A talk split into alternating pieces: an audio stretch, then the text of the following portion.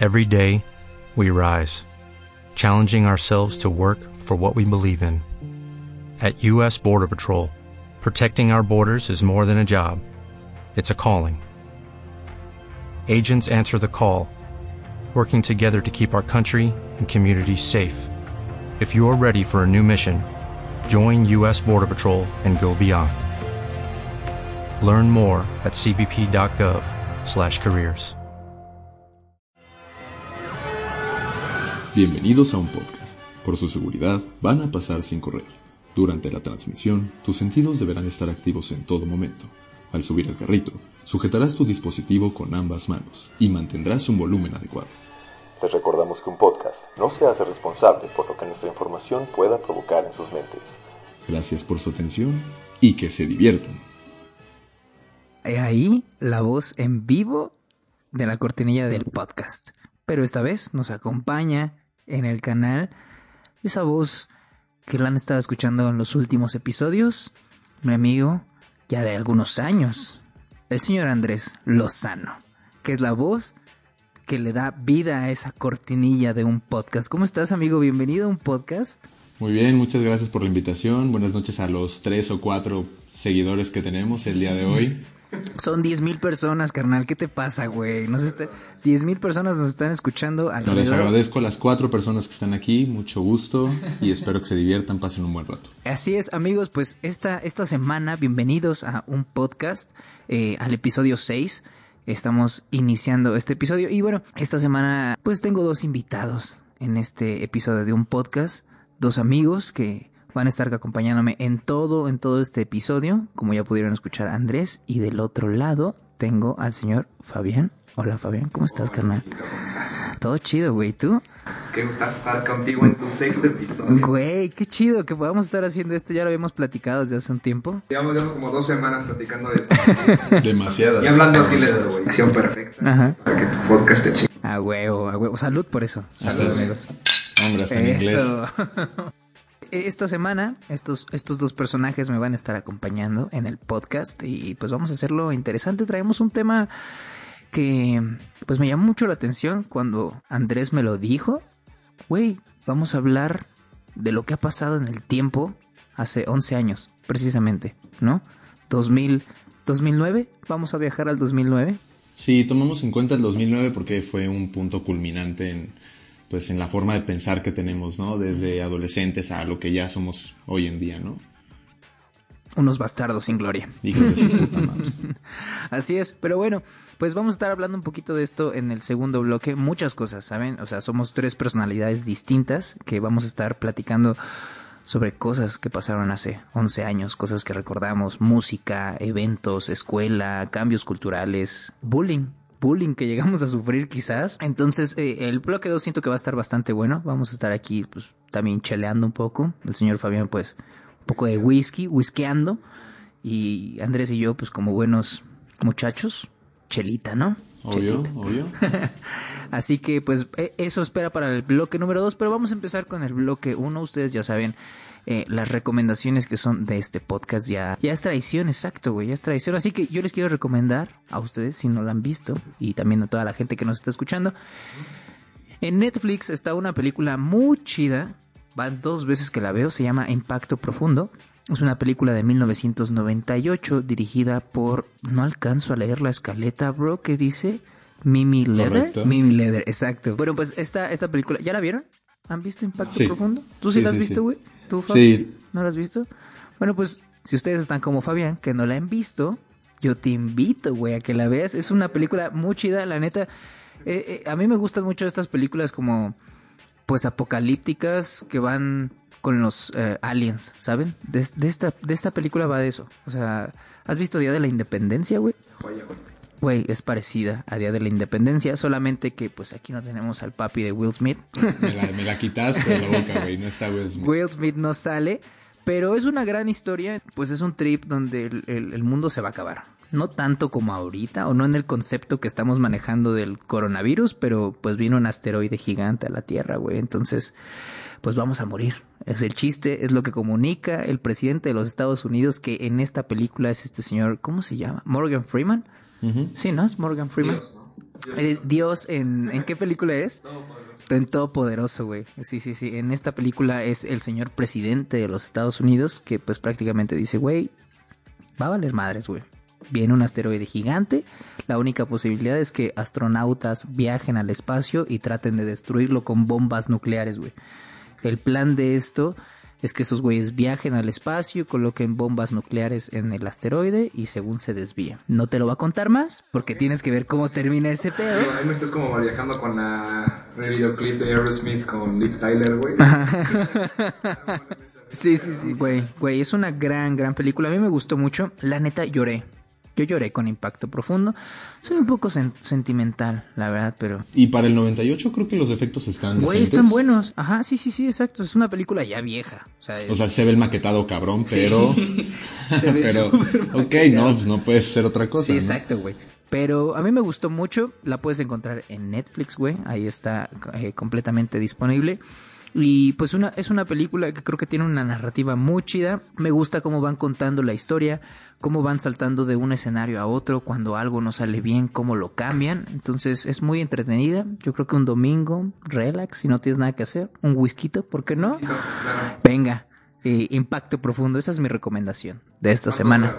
dura, como una hora 46 minutos. Ah, está a gusto. Sí, sí, sí. Sí, porque, güey, luego hay películas. ¿Has visto Guerra de los Mundos?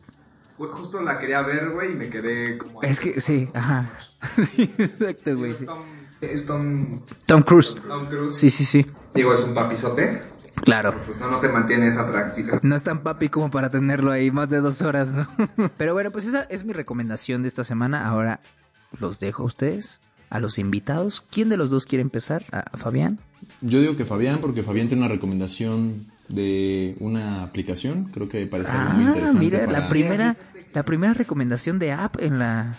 En el podcast. veces sí, mi tarea, ya la había pensado. Ok, ok. Ajá. Estábamos justo en recomendarles, chicos, en esta época de cuarentena. No tenemos... Bueno, tenemos el tiempo, pero no las ganas de, de leer, ¿no? Entonces, Sí. les traía como una... Y les digo les traía porque me sacaste como una nueva idea. Dije, eso lo tengo que recomendar. Ok.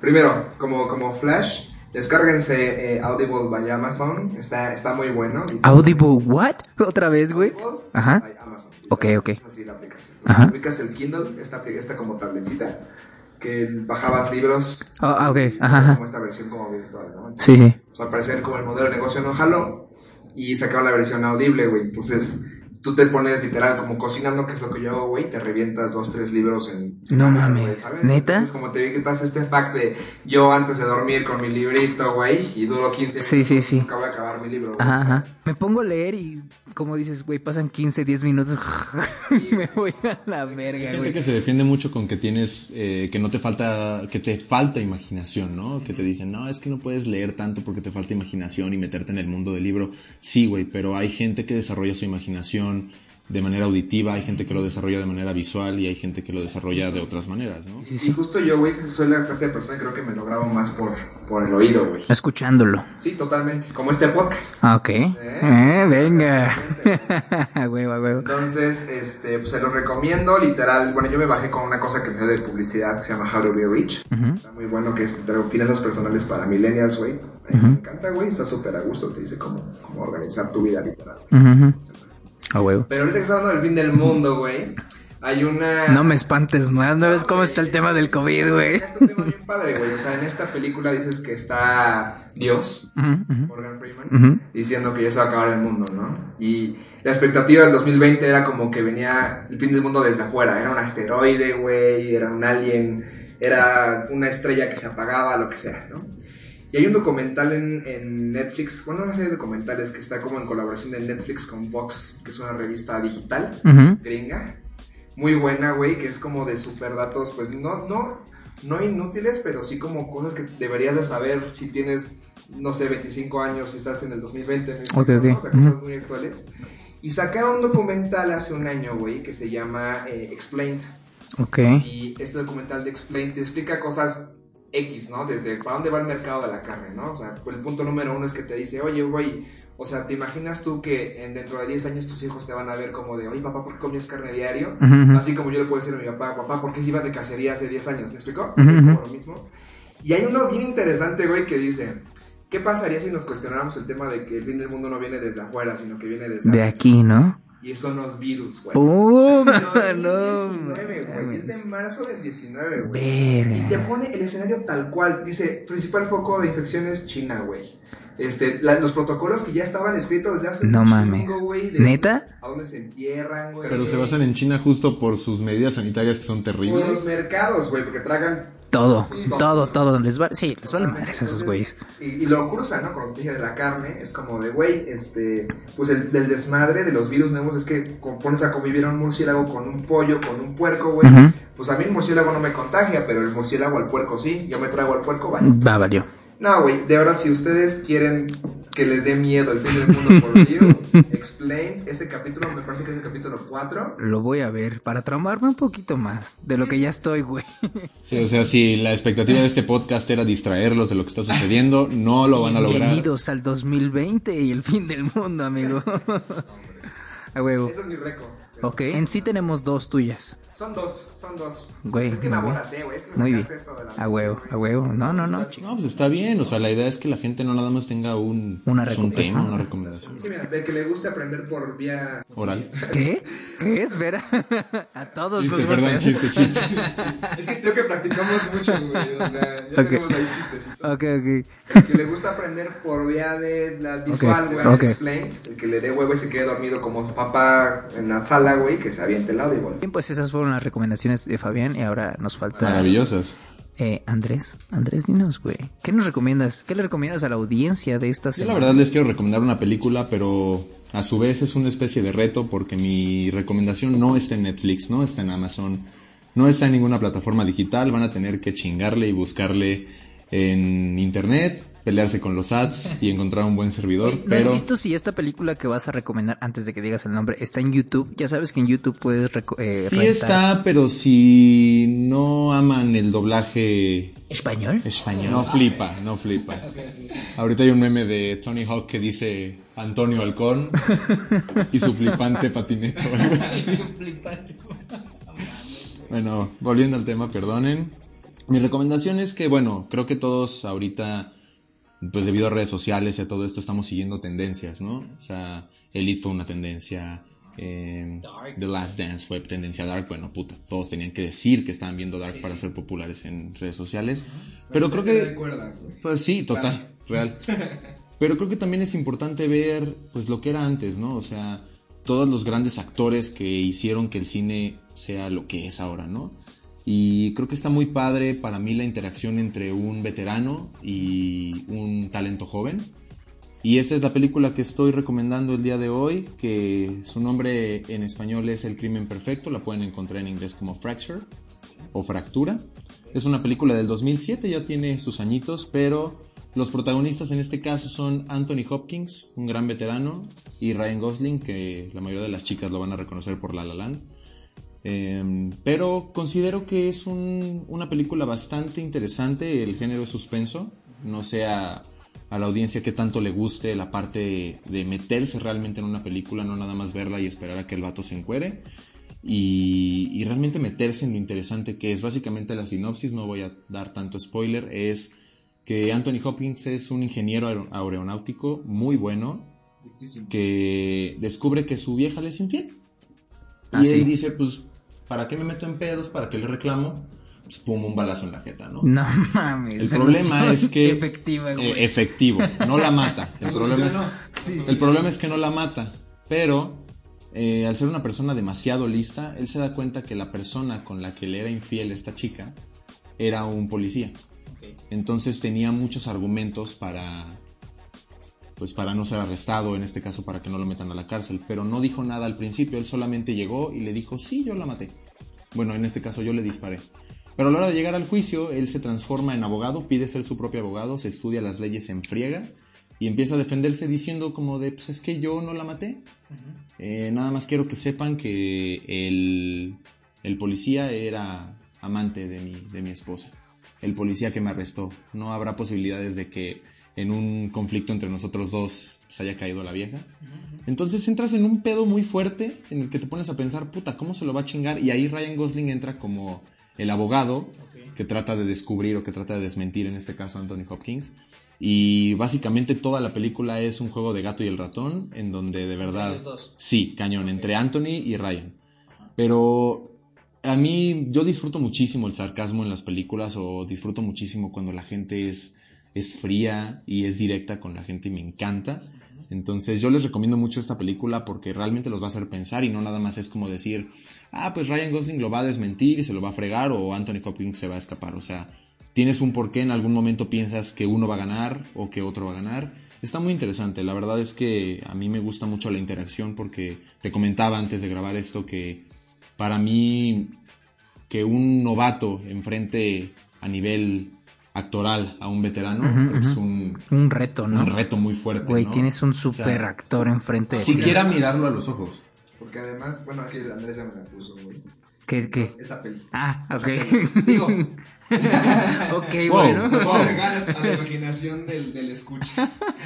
Pero imagínate justo, está interesante eso que dices porque, güey, eres el novato de Hollywood. Y tú eres el estelar y Hawkins es el segundo. Ok. Y que no te coma el, o sea, que tu actuación sea tan buena como para que no te coma Anthony Hopkins dentro de la historia.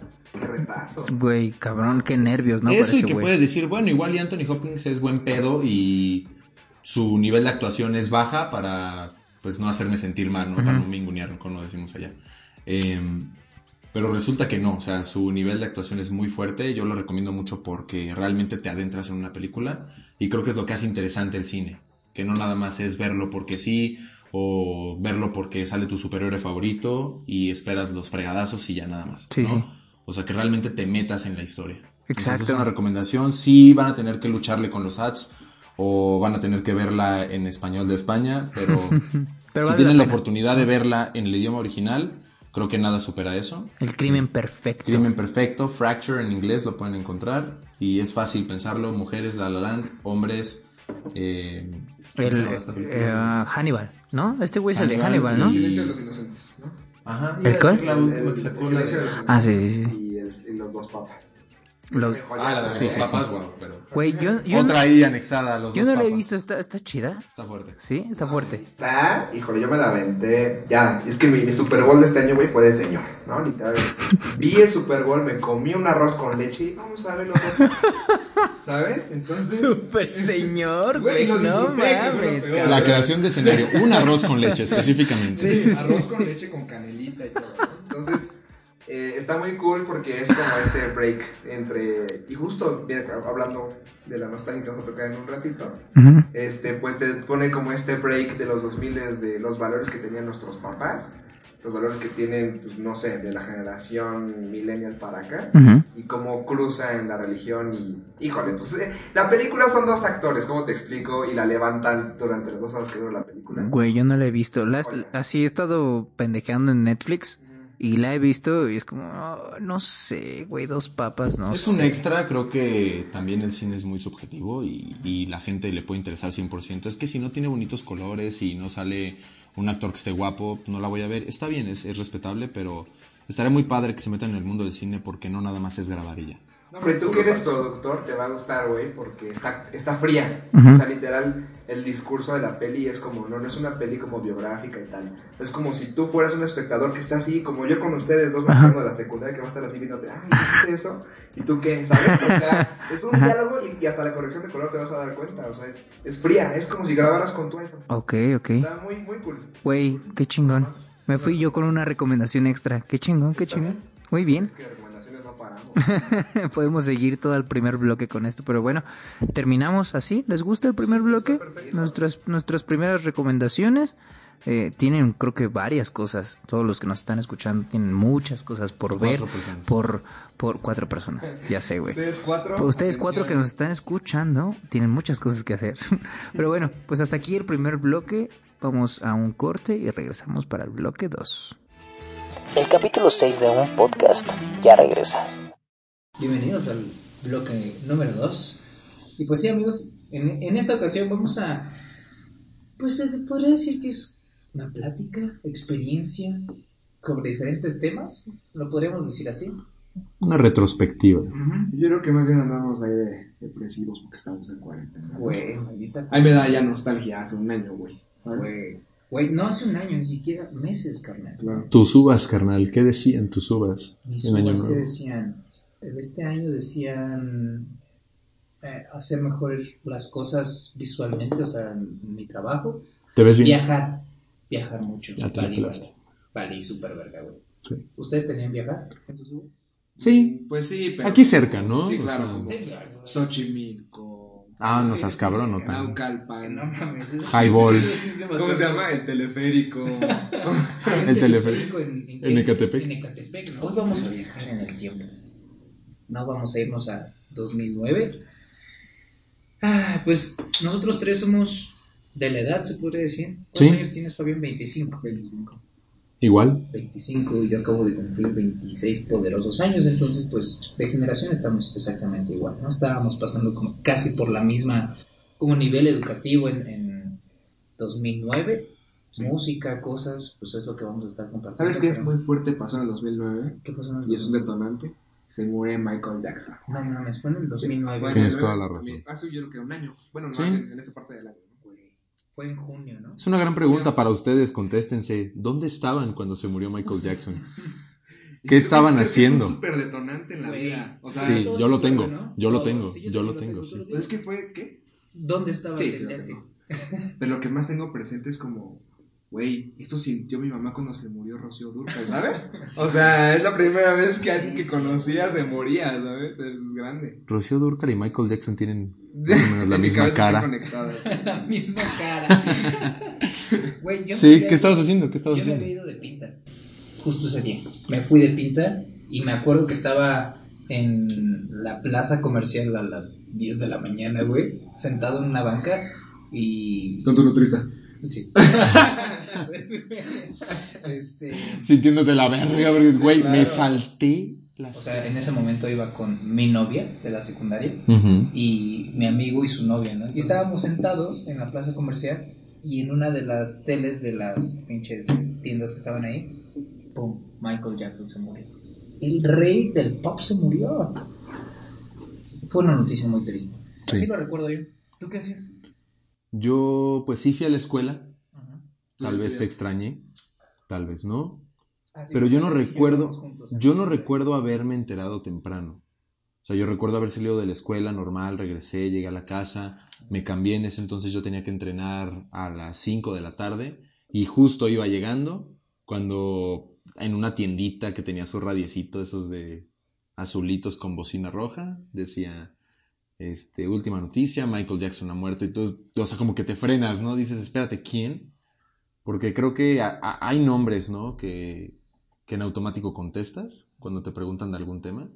Y creo que justo en música, en pop específicamente, si tú quieres, por el género, creo que el primer, el primer nombre que te llega es Michael Jackson o cuando te preguntan el artista más exitoso, el cantante más exitoso de todos los tiempos. Michael Jackson. Ajá. Así como hay nombres, ¿no? O sea, si yo te preguntara básquetbol, lo primero que piensas es Jordan. Justo, Ujú. ¿no?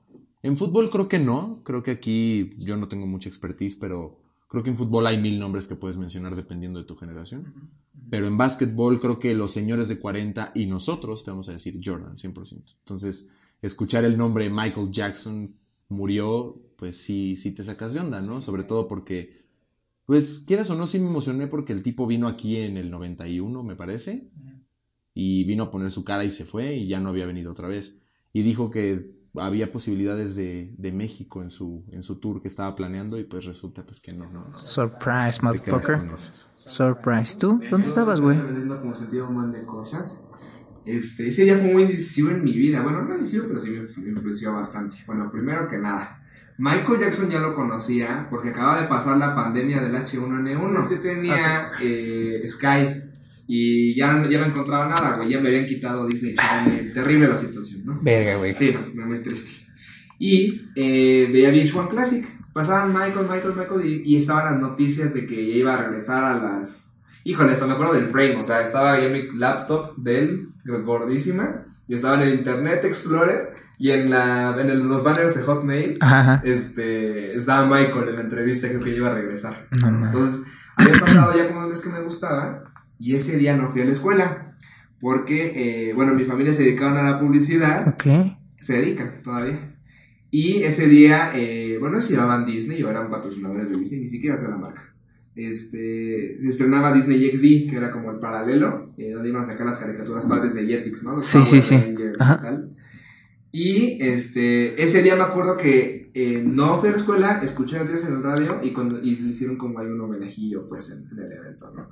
Pero curioso porque es la primera vez que tuve como contacto con la publicidad tal cual y ahorita me dedico a eso. Uno fuera de la escuela, otro en la escuela y otro en su casa.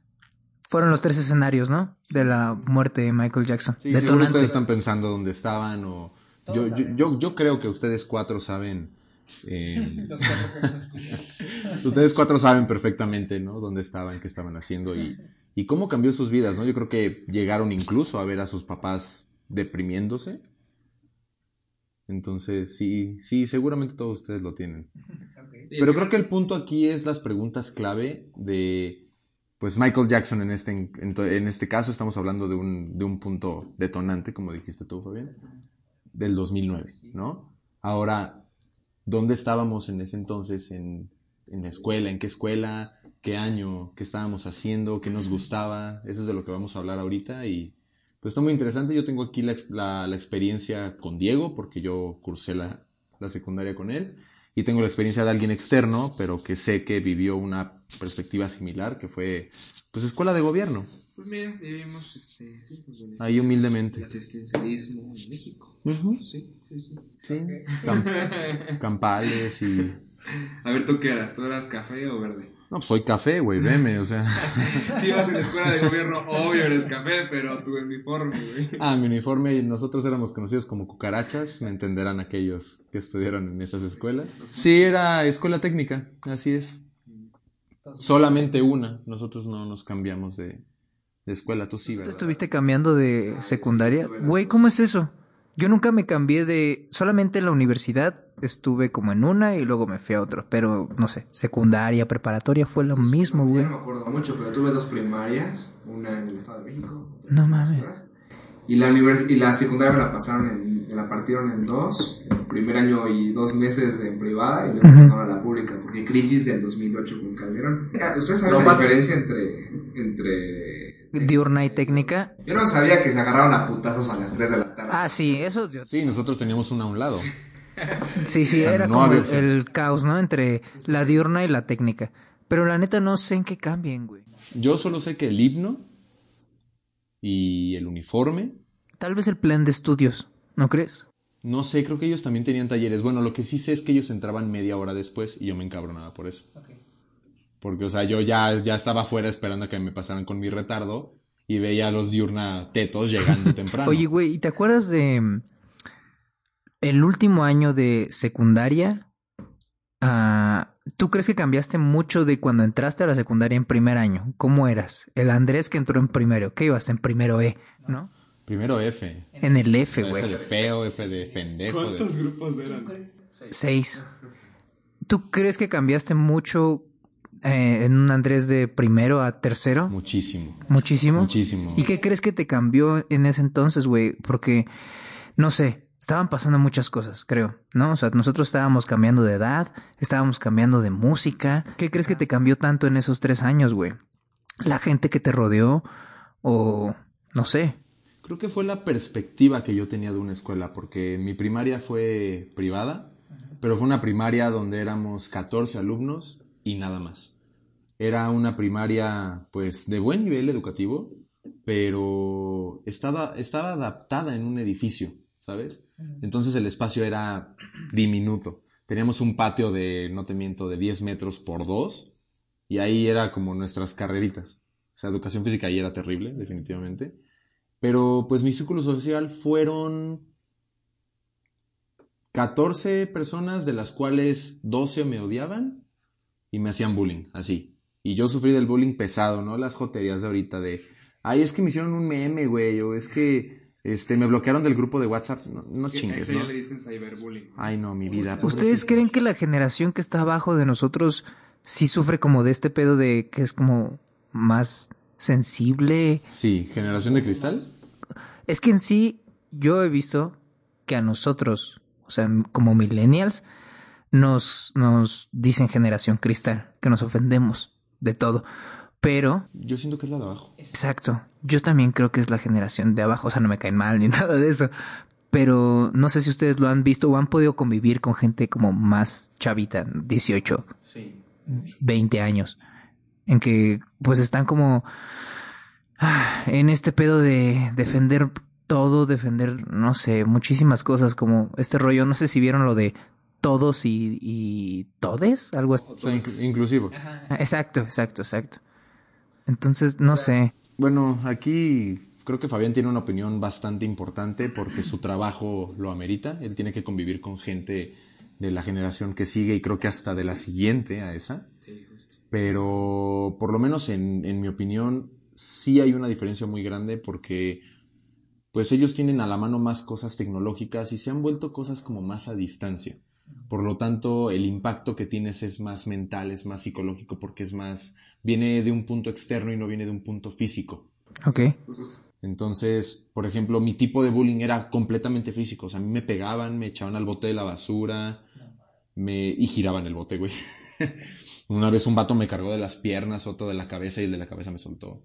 Pues yo, yo tuve ese, esa parte física, ¿no? Y ahorita justo que el bullying sea digital, que sea ciberbullying, que te digan, ay, es que me hicieron un meme, pues creo que sí puede causar inseguridades en la gente, definitivamente. No todos somos fuertes. Yo me consideré una persona muy insegura y era la que, lo que te iba a responder sobre tu pregunta de qué tanto cambié de primero a tercero, la inseguridad fue algo que me dominó mucho en primero, mucho. Por el mismo Y- tema del bullying. Por el mismo tema, yo venía de un círculo muy cerrado y de un círculo donde yo decía toda la gente es mierda y toda la gente te va a tratar así.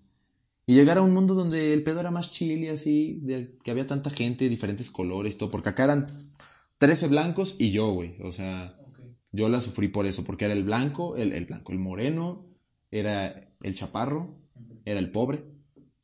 Entonces, de ahí, pues, era, era el blanco perfecto. Bueno, el negro perfecto. Pues ellos han tenido como las circunstancias que los han hecho un poquito más débiles a los putazos. O sea, yo vengo de una educación muy foránea, güey, muy eh, tradicional, supongo, donde la educación se basó básicamente es la mejor manera de aprender es a putazos. Ok. Entonces, pues sí, eso es lo que yo creo y que eso me cambió muchísimo de primero a tercero. Pues mira, yo tengo una opinión súper diferente de esto de la generación de cristal. Justo, como decía Andrés, hago, hago publi para juguetes. Entonces, este, me sé la alfa y la centennial, que es la que, la que sigue, la que sigue, ¿no? ¿La alfa es después de la cen- centennial? centennial o Z es la, La que la que es abajito, literal. Tú podrías ser el último millennial. Ok. Andrés y yo los primeros centennial. Por rango. Obviamente hay un buen de cosas y que eso aplica como para Estados Unidos, donde la tab- las tablets y las computadoras llegaron como 5 años antes. Pero pues bueno, es como la, la variante. Y el tema, bueno, como yo también un poco leyendo, como estudios de mercado y tal, pues la diferencia de sus sensibilidades que, como dice Andrés, los antes los, los- el bullying era de golpes, ¿no? Y de un golpe, ¿cómo te recuperas? Regresándolo. Yo me acuerdo que cuando la única vez que me peleé en la vida en la secundaria era como, ah, bueno, pero somos brothers, ¿no? ¿Sabes? O sea, como muy sencillo. Pero lo- en los centennials su bullying es ciberbullying porque el factor que entra diferente es que ahora puedes molestar a la gente en público. En un público mucho más grande de lo que antes pudo haber sido el baño de la secundaria, el bote de basura, el salón de clases. Ahora te puede exponer frente a toda la secundaria si alguien quiere, ¿sabes? Creo que es lo que ha cambiado, ¿no? No sé. Sí. La exposición, básicamente. Yo diría. Es que esa es mi respuesta, de verdad, la exposición al mundo real. Cuando nosotros estábamos en la secundaria preparatoria, yo todavía no tenía Facebook, o ni siquiera sé si existía ya Facebook cuando estábamos en tercero de secundaria. Pero yo no lo ocupaba. Nosotros, porque México, porque país tercermundista, llegó después. Aquí estábamos en el hype del hi-fi. Sí, ya estábamos aquí. ya. Ustedes tuvieron hi-fi. Ustedes se sentaron en la computadora y hoy voy a hacer mi hi-fi, me vale verga. Sí. Es-. No, yo sí lo hice, pero... Pero tenía dos opciones, ¿no? Que era Metroflog o hi-fi. Yo tenía también Metro. Pero yo, ah, no yo nada más hi-fi, pero ahí mi opinión fue, a ver, ya se me quitó lo emo y ya me entró lo chaca, pues hi-fi, obvio. o sea. Sí, porque Metroflog era un fondo negro y subías fotos depresivo, fin. No había más. Y en hi-fi era tunea, tunea tu perfil, güey, y las morrillas que se ponían sabrosa del bellaqueo, con estrellitas rosas y que brillaba el perfil y empezaba la canción de Temblor de Daddy Yankee. Perdóname de la factoría. Perdóname de la factoría, exacto. Y ya salían ellas con sus flequitos amarillos preciosos. Cafés, cafés, cafés, color centavo, increíbles. El, el que era joya de todos los hombres era que te ponías una rayita aquí en el costado, ¿no? O una lechita. Oye, estoy muy naco. No llegué a eso. Un chingo. No llegamos a eso ¿Saben porque... que era un nicho muy nicho del reggaetón? El tribal, ¿se acuerdan del tribal? Güey, claro que sí, carnal. ¿Ah? ¿De dónde salió eso? No sé. Y ni vivió, o sea. Vivió unos años, ¿no? O sea, sí vivió unos años, sí fue como tendencia de repente y después se murió. Creo que hay muchas cosas, bueno, en el, en mundo en el que estábamos nosotros, que era el reggaetón 100%, al menos hablando del 2009. Creo que algunos empezaron antes, algunos empezaron después. El mío fue en 2009, yo en 2008 era emo y en 2007 no sabía qué onda con mi vida. Eh, pero estaba muy interesante porque yo nunca seguí completamente el estándar del reggaetonero, jamás tuve peinado de tapa de pambazo, jamás me pinté el fleco de güero, jamás usé camisetas, jamás me remangué un, una parte del pantalón, ajá, jamás, jamás. Nunca tuviste Jordan tampoco, güey. Nunca tuviste Jordan. Nunca tuve Jordan. No, es que no me alcanzaba. Pero fuera de eso, eh, sí me alcanzó para una Gorret Hardy, déjame decirte. Y la usaba para que no me asaltaran en la casa. Porque ya me ponía mi gorra, entonces la gente se cruzaba la calle en lugar de que yo me cruzara. ¿no? Hola, compañero. Sí, aprendí a caminar jorobado y bailar reggae. Eso sí lo que tuve que hacer. El reggaetón me entró ya hasta la prepa, güey. Ya con Wisin y Yandel en la versión ya ultra pop. No, hombre. No, nosotros sí tuvimos el auge, yo creo que del reggaetón, ¿no? Pues auge sí, 2006, 2009, justo los tres años. Gasolina, Daddy Yankee, Don Omar. O sea, era lo que escuchábamos, güey. Baby Rasta y Gringo, Wisin y Yandel. Ah, bueno, ya te fuiste a más internacional con Baby Rasta, pero sí, total. Está bien, alguno de los cuatro que nos oyen son A ver, payasos. lázate un, un quiz a ver, de los cuatro que están aquí. Ah, mira, ya llegó un quinto. Hola, carnal, ¿cómo estás? Sí, no, hombre, a mí, me- a mí yo era así el, el rejego. Así yo, era- yo me quedé más en el mood del rock. ¿Qué escuchabas cuando ibas en la secundaria, güey? No, no me preguntes porque me emociono, pero era My Do- Chemical Romance. 2009. Ay, Específicamente segundo y tercero. Sí, sí, sí, totalmente. Eh, Pánica de disco, güey. Out Boy, AFI. Ahora, importante. ¿En dónde escuchaban su música? Esa es una pregunta que tengo para todos los cinco ahora A ver, cinco. oyentes que tenemos el día de hoy. Nada más no vaya a tirarme el servidor porque. ¿A qué me refiero con dónde? Quiero tocar un tema muy importante. Los celulares del 2009, perdónenme, pero fue un tema importantísimo o que al menos marca mucho mi vida. Es que fue donde más hubieron cambios y donde más era el fregón en los celulares. O sea, tú ves Es que cada uno tenía su personalidad. Tú ves ahorita y tú ves un buen de. bueno, ¿Cómo le dicen ahorita? Losetas, ¿no? De losetas pegadas en el, en el escaparate. Y ya, como no tienen diseño, nada, ya ninguno tiene borde, todos son pura pantalla. Pero entonces era como el reto de ver cuál era el más padre entre un Sony que se deslizaba o el no sé, o el Nokia que se doblaba como carterita, ¿no? Ajá. Güey, yo, escu- yo escuchaba la música en... Tenía un Z530 de Sony Ericsson. Era como el gemelo del W300. Ajá. Era la versión no Walkman, no naranja. Exacto, exacto.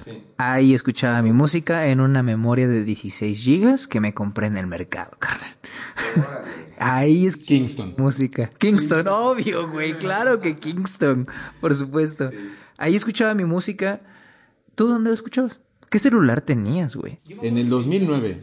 ¿Tenías un celular? Luego me enseñabas unos videos cuando ibas a Six Flags de El Superman. Creí que me ibas a decir de los porno que traía. Ah, tenía también. Un catálogo. Porno abundaba en la secundaria, güey, así. Sí. Y lo escondías atrás de tu libreta. Güey, güey, había un güey en la secundaria, me acuerdo muy bien, que tenía un chingo de videos porno en su celular. Güey, era yo. Real era yo, güey. Ah, Este güey traía un celular, eh, había un Sony Ericsson como naranja, más bien no como, Ah, sino no, naranja. sí. Chucho, ¿te acuerdas? Ay, ya lo legado. quemé, güey. No, es que me siguió legada. Ay, hay mil chuchos aquí, ¿no? Eh, no, él me siguió legado porque en segundo yo tenía todo eso. Y él me pidió que le pasara todo. Le dije, ¿todo, güey? Ya lo vi, sí, dije, sí, todo. Se lo pasé. Y casualmente una semana o dos después me roban mi teléfono. Entonces él siguió legado, pero yo no sabía que en tercero ya Tenía Güey, tenía... de- No mames, demasiado porno. Güey, tú no... Obviamente te llegaron a Claro rolar. tenía porno, güey, pero lo que se me hace bien interesante es que creo que también fuimos de los primeros afortunados que pudimos ver porno en una pantalla chiquitita. Imagínate el brother que tenía tres años más que tú, se le echaba en revistas, güey, ¿sabes? Sí, sí, sí. O sea, nosotros descubrimos eso por los celulares. Sí, definitivo. Güey, pero bueno, ¿qué celular tenías? Ya no me dijiste que ¿Qué celular tenía? Híjole, bueno, es que en el 2009 tuve varios porque de verdad, o sea, yo los perdía a tiro por viaje. Llegó, llegué a tener un celular que me duró 24 horas, así de sencillo. Pero en ese entonces me acuerdo que ahorré, hice un esfuerzo, mi mamá también lo hizo. Y en ese entonces estaba muy de moda, ustedes cinco sabrán, W580. Era un teléfono de Sony Ericsson Walkman que tenía la peculiaridad de que se deslizaba para sacar el teclado y de los lados tenía lucecitas. Creo que con eso ya lo ubican perfecto. Y era el teléfono pues más trend en ese momento. A pesar de que no era el más caro, era el más popular. Sí, sí. Y yo pues quería tenerlo. En ese entonces tú llegaste con él como un mes antes. La verdad me emputé. Porque dije, este pobre pendejo que va a tener mi pinche teléfono así. Y cuando mi mamá me dice, ya me alcanza, vamos a comprarlo. Me ofrecieron así el negro y nos fuimos a cuatro ¿Qué? tiendas porque dije, tú ¿Qué, güey? Me ofrecieron el celular en Ah. negro con naranja. Ah, ok. Disculpa. Sí, no, el otro llegó 10 años después.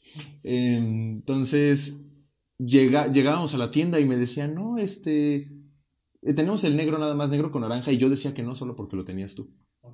Recorrimos como 3, 4 tiendas, conseguí el gris y listo. No, ustedes eran más ricos, güey. Yo tenía el W210 que era chiquititito. Yo creo que tenía. Era el de tabla, que no se deslizaba, no hacía nada. Yo creo que yo te. No, nada. No hacía nada. W210. ¿Te acuerdas del K300 que era de Tasmania? A ver, güey, búscalo. Búscalo, búscalo, lo busco. Güey. Y, y la Ustedes cinco también búsquenlo, por favor. De verdad divertido, ¿no? Tienes muchas maneras como de interactuar con la interfaz y yo tenía joystick. Entonces dije, "Nah, neta, está perro. Sí, no, no, Y como era... todavía estaba en la escuela privada, llegué y todos tenían el... Ah, ya sé cuál es, güey. Eh, eh, Si ustedes no lo están buscando, no pueden estarlo buscando. Es un Sony Ericsson que es así, sí, feo. Es un, es un ladrillo como tal, negro, ajá, chiquito, de, de los Walkman, versión Walkman. Era, era negro, nada más había negro. Mm, No, sí era creo que blanco, sí era blanco. Sí. Güey. No, hombre, ahí tenía, ¿cuántos? 250 megas llenos de High School Musical. güey. 200 y- poderosos 50 megas de High School Musical. Tiemblen mujeres, tiemblen. Ce- increíble, ¿eh? cinco centímetros, ¿necesitas ayuda con eso, carnal? No mames. Oye, ¿y cuál fue el que anhelaban en ese entonces? El chocolate. Ah, el Es chocolate, al touch. No, Sí. Sí, sí, sí. Y yo quería, bueno, quise ese un poco, pero cuando vi que lo tenía un amigo, ya moviéndolo no me gustó. La verdad es que la movilidad era terrible. Pero luego salió otro que era un espejito de LG, güey, que se llamaba Shine. Era igual deslizable, tenía una pantalla espejo, entonces puta era Uno, uno plateado, ¿no? Plateado Totalmente. Güey, sí, sí, sí, sí. Y su método de navegación era una ruedita muy rara, era como un tronco acostado. Era, era como un tronquito. Como un tronquito. Como un tronquito que se movía hacia arriba y ¿Cómo hacia abajo. de eso? No puede ser. Pues es que lo quería, carnal. Claro. Era un deseo, güey. ¿Se acuerdan del QWERTY? Es que no están viendo a nadie, pero... ¿Se acuerdan de cu- Sí, sí me Eh, acuerdo. Es que el QWERTY se parecía al de Zoe 101. ¿Se acuerdan? Los celulares que se ganan. O sea, ¿ya vieron quién es el Jotito del 2009?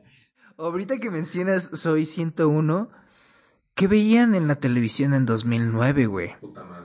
O sea, ¿se acuerdan qué llegaban a ver después de la secundaria, después de la preparatoria? ¿Qué llegabas a aprender a la Creo que, televisión? creo que no tuve, tuve que pensarlo tanto. Era Happy Tree Friends porque me sentía ya grande para ver sangre, güey. Ok. Happy Tree Friends. Vivo vería de niño, veía Recreo en Disney Channel.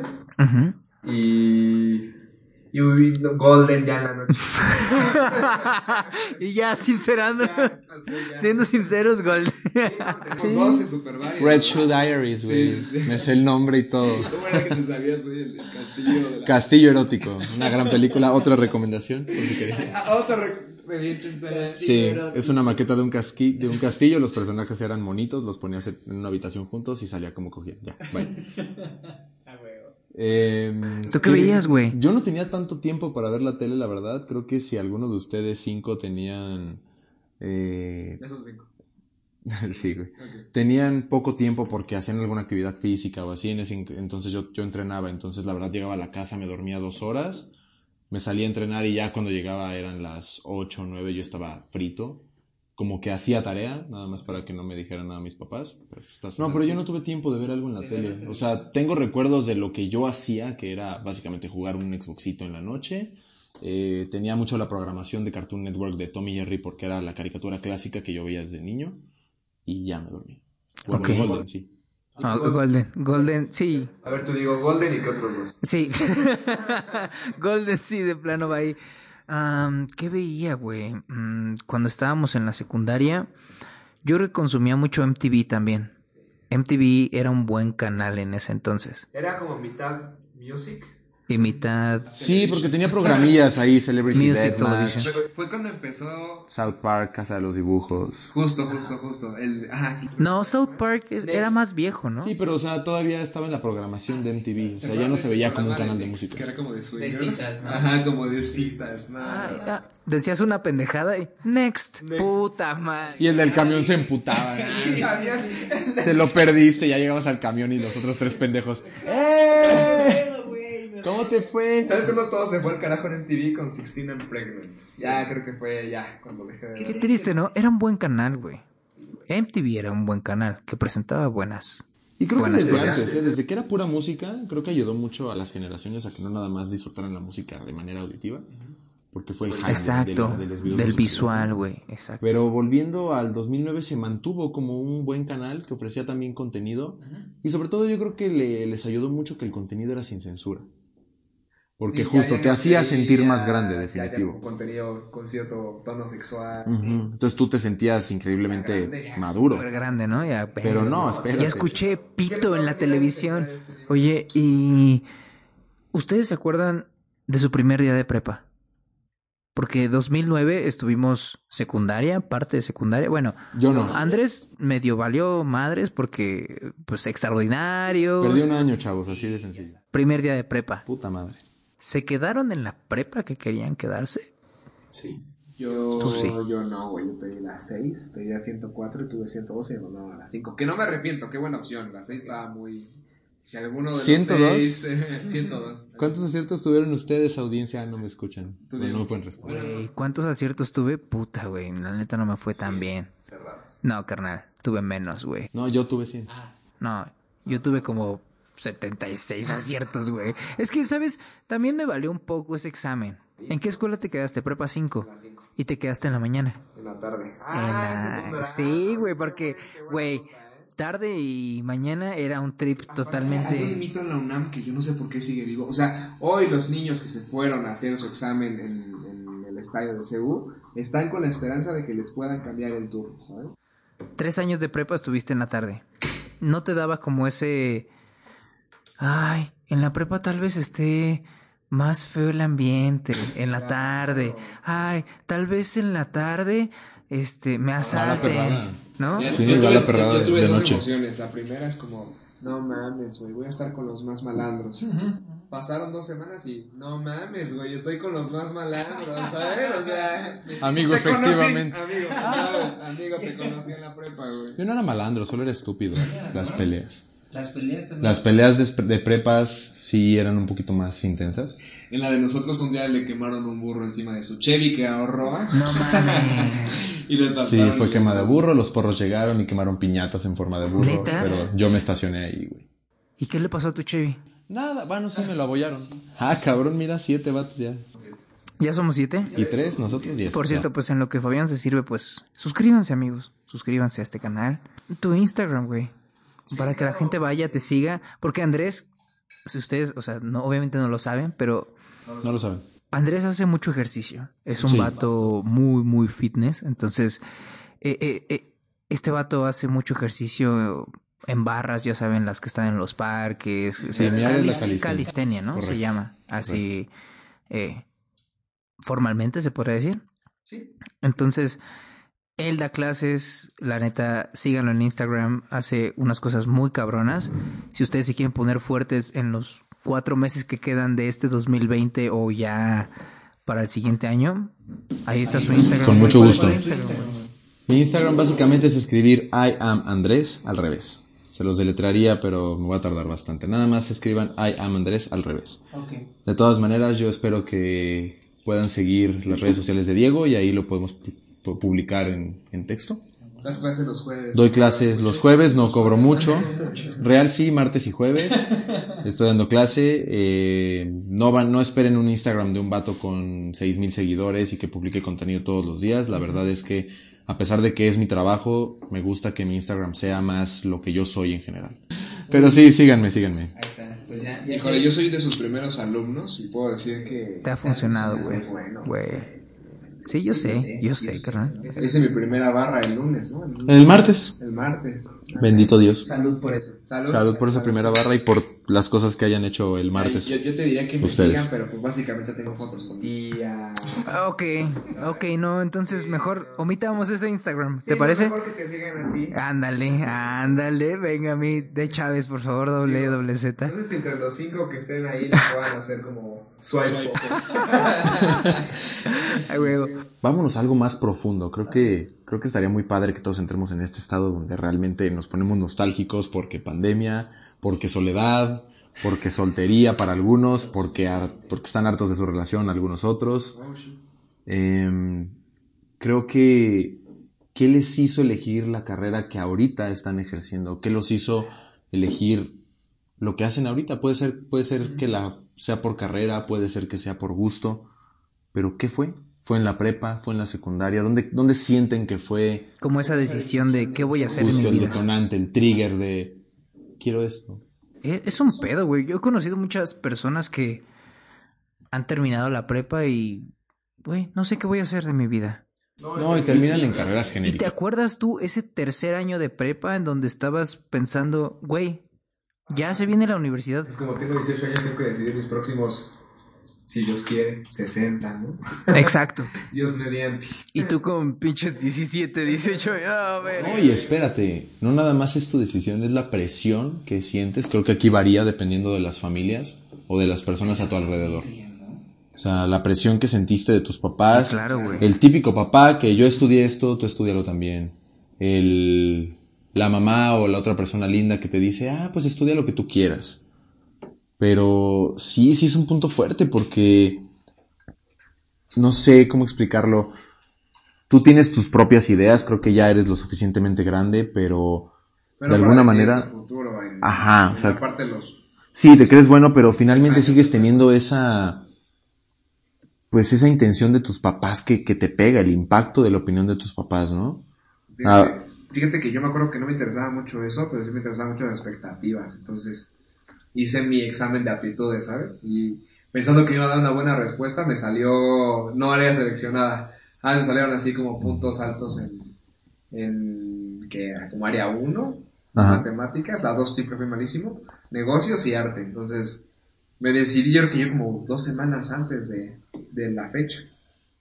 O sea, nada. Bueno, aquí yo tuve un poco más de Tú tiempo, tuviste más tiempo, amigo. definitivamente para decidirlo, porque deben saber ustedes que, pues, yo no nada más valí madre en la secundaria, también en la prepa un poco. O sea, me tardé cuatro años en prepa, no tres.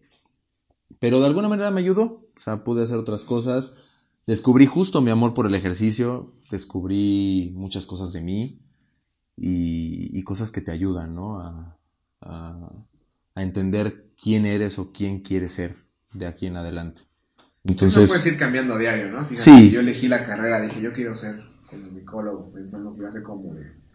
Pues como política y tal. De repente entras a la, carrera y no quiero publicidad específicamente. Ya me salgo de la carrera y corte de haces relaciones públicas, haces. Pues, ¿qué te digo? Asistente de producción, ¿sabes? O sea, siempre vas cambiando, yo creo. Nunca, nunca acabas de elegir. O sea, decir como el camino principal, pero.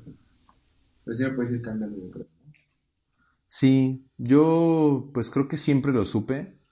A mí me educaron mucho con la manera de sí está padre que te gusta, que te guste, pero puedes tener las dos partes, ¿no? Algo que te deje y, y algo que, pues no que te apendeje, como diría el dicho, pero algo que te gusta, algo que disfrutes. Y en este caso, bueno, yo puedo decir que de mi carrera sí la disfruto, me gusta lo que hago. El enfoque que le estoy dando a mi, a mi trabajo, que yo me dedico a hacer pruebas de calidad en sistemas, básicamente eso se llama tester. Y me gusta porque, bueno, mi trabajo es encontrar fallas en el trabajo de la gente. Y a mí qué más me encanta que criticar. Y decir, Es ¿sabes? mi pasión. Es mi pasión, te lo juro. ¿no? Creo que es importante que también vean su vida futuro. Si alguno de ustedes no ha acabado su carrera, si alguno de ustedes están indecisos, tienen que pensar en todas las vertientes. ¿no? Tienen que pensar en qué les gusta hacer y cómo lo podrían enfocar para que les deje algo. Porque sí está muy padre vivir con tus papás, pero en algún punto te van a dar ganas de salirte. En algún punto te van a dar ganas de, de hacer lo que tú quieres, si tú quieres romper las reglas, pero necesitas con qué hacerlo. Entonces sí, sí deben de pensar en, en esa parte de soy responsable, pero también me, me desmadro en una peda y no sé dónde amanecí al día siguiente. Como yo. Así como lo ven, es licenciado, ¿no? Y tú tirado ahí. Sí, sí, titulado y todo. De insurgentes. Ujú. Pero titulado. ¿Qué pasó, Milik? Ya crudo y yo sí. Tembloroso. Pero sí, pero mi detonante fue justo la prepa, pero porque yo tenía la historia, yo, te- yo sí seguí como el patrón de mi papá es informático, mi hermana es informática, pues yo también lo voy a hacer, ¿no? Porque yo veía pues el success que tenían, Sí, claro. éxito en. Hablando de las crudas, su primer fiesta sí fue en la secundaria. Sí. ¿Fiesta o peda? Fiesta. Pues yo creo que fiesta es lo bonito, Fiesta, ¿no? Es como... Ah, güey, pues fiesta de mis primos de mis No, tres fiesta años. como adolescente. Ajá, y con Para tus ver a- amigos. Donde fui solo. Ajá, fuiste solo, te arreglaste para verte guapo, no para jugar. ¿Sabes? Esa primera fiesta, ¿sabes? Secundario. La neta, yo no recuerdo mi primera fiesta, güey. No tengo una, un recuerdo, pero seguramente fue en la secundaria. Ya sabes, cuando pues las amigas empiezan a hacer sus fiestitas, te, te empiezan a. Dejar. te empiezan a dejar ir solo a las fiestas. Bueno, a mí me dejaron, no sé, creo que en segundo de secundaria pude ir a una fiesta solo ya. Fue una gran experiencia. Sí, ¿no? claro. El ya poder salir y, güey, no vengo con mis papás, qué chido, güey. Sí, sí, sí. Fue, fue algo, algo chingón de. Sí, pero yo ahora lo compáralo con los de la prepa, güey. En la prepa fueron las mentiras. Mamá, estoy bien, llego a las nueve, llegabas Ajá. a las doce hasta el culo Sí. y no Que- supiste, queriendo ¿verdad? fingir que estaba haciendo. ¿sabes? Queriendo fingir que estabas bien, practicando. Yo, yo nunca fui de tanta fiesta en la prepa. Al contrario, en la prepa yo era un güey como cero fiestas, ejercicio. No, no me gustaba como tanto eso. Y ahora sí me arrepiento un poco, como de esa época no haberla vivido así, porque los escucho a ustedes y digo, güey, era como el tiempo, quizás. No sé, güey, yo pude morir como tres veces. Pero no lo hiciste y estás aquí. Es parte de, es parte de crecer, güey. Supongo. Pero pues sí, un- una, no sé, algo que me arrepiento es quizás no haber disfrutado tanto de esas fiestas. Ahí el consejo podría ser para todos que, que lo vivan. Sí, si la, si la gente que nos está escuchando está en la preparatoria ahora, pues sí, que lo vivan. Cumplan sus responsabilidades. Sí, claro. Y sean conscientes de dónde están. Exacto. O sea, Creo que es bien si importante. van a hacer algún desmadre, creo que aprovechen la edad que tienen. No quieran hacer un desmadre de 14 años cuando tengan 30. Sí. Y no quieren hacer desmadres de 30 cuando tengan 14. Justo, yo creo que ahí aplica súper el yo once totalmente. Es como, tú tienes una vez 15 años, solamente no tienes ese nivel de responsabilidad. Sí, aprovechalo. O sea, tienes cosas a tu favor, tienes cosas en contra. Aprovechalas y punto. Ahí estará muy padre una dinámica. Me gustaría que si tú compartes esto en Instagram, en Facebook, en donde sea, pues que los comentarios de las personas que hayan llegado a este punto, que nos digan en una palabra, quiénes fue, que en un verbo, palabra, adjetivo, lo que sea, un meme, su secundaria, su prepa, su universidad y ahorita. Casi todos van a ser depresivos para el de ahorita. ¿Qué, ¿Qué época les gustó más? ¿La prepa o la Yo secundaria? creo que yo la prepa. Bueno, es que no sé, cada uno fue- lo suyo, ¿no? Tú. Sí. La secundaria, porque fue justo el cambio. A lo que me preguntaste hace como 20 minutos de qué tanto me cambió, o sea, puta, era la persona más insegura en primero. Y en tercero, éramos de los populares, güey, tú lo sabes, sin sonar mamones. La gente ya nos ubicaba, lo que hacíamos tenía algún impacto, entonces te, te da otra perspectiva y te hace una persona muy segura. Y ahorita te juro que todo ese bullying, todo lo que yo viví, y para personas que escuchen esto, si hay niños que, que escuchen, que, que los, se los madrean y todo, pues nada más eh, direccionen esa inseguridad a que pues no toda la vida es tan serio y les prometo que se van a hacer unos hijos de su puta madre como yo. De verdad. Qué buen consejo, qué buena fábula. Salud por eso. Salud, ¿no? Una vez más. ¿Tuvieron novia en secundaria? No, pero.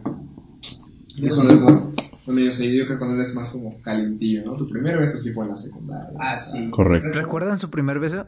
¿Tú te acuerdas, güey? Sí. Fue, el, el mío fue en una parada de camión. El Creo que siempre es la parada del camión. Yo me acuerdo que dejé pasar y pasar y pasar los Y camiones de la morra, claro, güey. Sí. El mío fue en una azotea. Fue en una azotea. Sí, fue con una vecina. Sí. Estás como muy ahí, ¿no? No puedes imaginar que cuando desde que te ves el cachete Vas estás sí, estás súper caliente. Sí. O sea, yo de verdad me dolía, me dolía. Me dolía lo que sentía porque era algo muy fuerte, hombres entienden, dolía, así. Y ya cuando me besó la boca, bueno, ya, ahí es donde ya sientes como la endorfina y todo eso, pero el beso en el cachete Esos cambios hormonales durante la secundaria preparatoria están, están ñeros. masturbación. Güey, Claro. o sea, sí fueron, sí fueron cambios que dices, puta madre, güey, ¿qué está pasando aquí? ¿No creen? O sea, Sí, O sea, de verdad, piénsenlo todos ustedes, todos, todos, todos, todos, todos. O sea, la, la, la manera tan, tan fuerte en la que cambiaron en 11 años, que puede sonar mucho, pero si toman en cuenta que van a vivir 70, no es nada. O sea, es un porcentaje mínimo de sus vidas y que este punto, o sea, de adolescencia a, a etapa adulta, como en un lapso de 5 años? de cinco, armas. yo creo que hasta puede que un año te cambie completamente. sí, güey, yo también creo eso. Y yo justo sugerí este año 2009 porque siento que este año, el 2009, en el que estamos ahorita, es el año que, que me cambió. Ya te puedo decir qué pasó después, pero pues básicamente no hay mucho que contar. Lo más fuerte fue... cambiando y vas a seguir cambiando. Sí, definitivo, pero, pero mi esencia se quedó en el 2009. ¿Te imaginas como si en 10 años este podcast sigue como vivo y nos reunamos de, oye, ¿Te acuerdas que hablamos? ajá, ¿qué tanto cambió del 20 al 30? Si es que seguimos vivos, ¿Te ¿no? acuerdas que hablamos? Ajá, ¿qué tanto cambió del 20 al 30? Si es que seguimos vivos, ¿no? Verga, güey, ¿quién, quién sabe? Así como va el mundo, Ah, ya no sé, falso, como, ¿te acuerdas de los Apple Watch? que tener una retrospectiva de quiénes eran y quiénes son ahora es algo muy fuerte, porque también te ayuda a recordar, ¿no? O sea, en algún momento puede que ustedes, ya sea por, por pandemia, por estar solos, por todo esto, pues se bajoneen y, y tengan ahí episodios donde digan, chale, le estoy cagando, no sé qué soy de mi vida. De verdad, tengan una retrospectiva y pónganse a pensar quiénes eran 10 años atrás o 11 años atrás y se van a dar cuenta que hay más cosas positivas que negativas y que eso les puede ayudar mucho. Creo que, creo que también, o sea, aguas. No, no tanto tiempo, o sea, si recuerdas la persona que eras hace cinco años, güey. 2015. O sea, No, y que te hagas justo esa pregunta, ¿cuál fue el detonante? Porque definitivamente de niño a adulto sí hay una diferencia abismal, pero tuvo que haber un detonante en tu adolescencia que, que, que te hizo cambiar y, y pónganse a pensar en eso. ¿No? O sea, sí, ahorita está, ahorita está muy fuerte la situación, ahorita sé que hay muchos de mis amigos que no tienen trabajo, hay personas enfermas, tengo personas cercanas que están en un punto muy fuerte de sus vidas y sin embargo, pues tú tratas de darles como el ánimo de, pues carnal, estás vivo, así de fácil. Tienes mucho que hacer. Es justo la parte como más padre de crecer y recordar como estamos haciendo, ¿no? O sea, seguramente te podrás acordar del momento en el que algo te parecía súper difícil en el 2009 y lo superaste, ¿no? Entonces, cualquier cosa que te parezca difícil en este 2020, seguramente en 10 años vas a decir, ah, lo superé. Lo superé. No, y hasta te vas a reír, qué pendejo. Claro, estaba la respuesta. ¿Cómo me tiré ahí tanto pinche tiempo Claro, sí. y pude encontrar? Aquí, pues, la cosa es que encuentren su, su medio de, su vía de escape. Yo les puedo decir que mi vía de escape en este momento es el deporte y es la, la empatía con mis amigos y con gente que está sufriendo ciertas circunstancias. Pero definitivamente el deporte, ahí yo les recomiendo a todos que busquen hacer un deporte, aunque sea un deporte tonto, un deporte que no los ponga mamados, un deporte, algo, algo creativo, algo recreativo. O sea, pónganse a, a correr en su casa, pongan la música que justo escuchaban hace 11 años y traten de cantarlas a ver si todavía se acuerdan. O sea, hagan ese tipo de cosas y recuerden lo, lo feliz que fueron durante 10 años y les juro que 10 años van a caber perfecto en estos 4 meses que tenemos encerrados. Qué profundo. Qué bonito, güey, qué profundo, sí. Oye, guau, eh. para terminar con todo este eh, recuerdo del 2009, si ustedes se encontraran con ustedes mismos de 2009, ¿qué se dirían? ¿Qué sería como, Fabián, güey, vas a hacerlo chido? Nada más no seas tan enojón, quizás, ¿no? O tan desesperado. Andrés, no seas tan ansioso, güey, por las cosas. Si ustedes ahorita, a sus 25, 26 años, pudieran regresar o encontrarse con ustedes mismos del 2009, ¿tendrían algo que decirse? Yo creo que solo como hazlo, no pasa nada, ¿no? Es como lo que más. Si dice, que ¿qué era? ¿De los 12 años? Es que justo yo creo que la respuesta depende de cómo estás con tu vida ahorita, ¿no? Si estás a gusto con tu vida, Sí, no, yo ya tu respuesta es no le diría nada porque sabes que la va a cambiar. Brother, neta, vívelo al maximísimo porque en 10 años va a haber un pinche virus, güey, que no te va a dejar hacer. Es que la digas un spoiler, güey. Es lo que te digo. O sea, yo creo que la gente que está en paz con sus vidas o que está a gusto no se va a querer decir mucho. Chance una frasecilla. Yo creo que nada más le diría que. Pues justo. Vas bien, vas bien. Así, nada más. O sea, porque si tú le dieras, tú le dieras un consejo tan fuerte, podrías, a- podría ser otra persona, ¿no? Regresando a Dark. Ándale. ¿Qué cosa? Güey, puede cambiar el curso de tu vida totalmente. Ahí, ¿eh? Ya. Sí, ya, ahí- ahí puede valer verga el No, podcast de que otra hora, güey. diría, soy tuyo del futuro, estoy a gusto con lo que estás haciendo. Sigue así. Y nada más. Porque, pues, ya está. ¿Sabes? ¿Tú? Del Diego del 2009. Tal vez sí me diría como, güey, no seas tan mamón. Oh, sí, por favor. Sí. Cuando te conocí por ahí del 2012, Ajá. dije, qué mamón, güey. Sí, güey. Yo lo sé. Yo lo sé. Y, y, y sí lo, lo he pensado y ahorita se los comparto. Si yo me encontrara con ese Diego, sí le diría, bro, bájale cinco rayitas, seis, diez. 25. Ajá. Sí, sí. Eh, sería algo que, que tal vez haría. Lo demás creo que concuerdo con ustedes. El rollo de, güey, disfrútalo, hazlo, date, no hay pedo, ¿no? Ahora me encantaría escuchar este podcast en 10 años, ¿saben? Cuando tenga 36. Amigos, muchas gracias por este podcast. Estuvo bastante a gusto. Dos chelas nada más. Yo ya perdí la cuenta. de Desafortunadamente. verdad, ¿eh? Sí, ya. No, hombre, y gracias a toda la gente que se dio la tarea de escuchar tanto. Creo Ustedes que. cinco son no, Ustedes, no, ya somos sie- diez. Diez. Oh, ustedes Diez. diez. híjole. Ustedes 10, gracias por habernos escuchado, gracias por haberse tomado el tiempo. Eh, espero que los invitados, que somos Fabián y yo, les hayamos caído bien. Com- comenten qué- de qué les gustaría hablar, eh, más o menos sobre el área de expertise, si quisieran saber un poco más del trabajo de Fabián, que trabaja con influencers, si, si quisieran saber más de mi trabajo, que lo dudo mucho, que es de sistemas, pero les puedo decir que es muy, buen, muy bien pagado. No ahorita. yo todavía no, pero... O del mundo de Diego, que creo que no, se- no has hablado mucho de lo que haces. ¿eso? No, no, no tanto. Pues estaría muy interesante si quieren saberlo o que platiquemos de alguna otra carrera. Porque también tenemos qué hubiéramos estudiado si tuviéramos el sueño de chiquito, ¿no? Y por favor, si escuchan podcast de este estilo, beban. Beban porque me siento mal saber que me están escuchando y no están en mi canal. Y yo llevo dos chelas, estoy muy feliz, entonces beban, por favor. A huevo. Pues amigos, muchas gracias por estar en este episodio del podcast, el número 6. Me, me la pasé muy bien platicando con ustedes dos. Creo que recordamos muchas cosas de hace 11 años. Se dice, se dice bien fácil, pero amigos, han pasado los años. Recuerden, si ustedes quieren eh, ponerse fuertes, ponerse mamados, ponerse bien, lo que queda de este 2020, sigan a Andrés. Andrés, Con mucho ¿cómo- gusto, con ¿Cómo mucho estás gusto. en Instagram, güey? Una vez más. Una vez más, escriban I am Andrés, o sea, yo soy Andrés en inglés.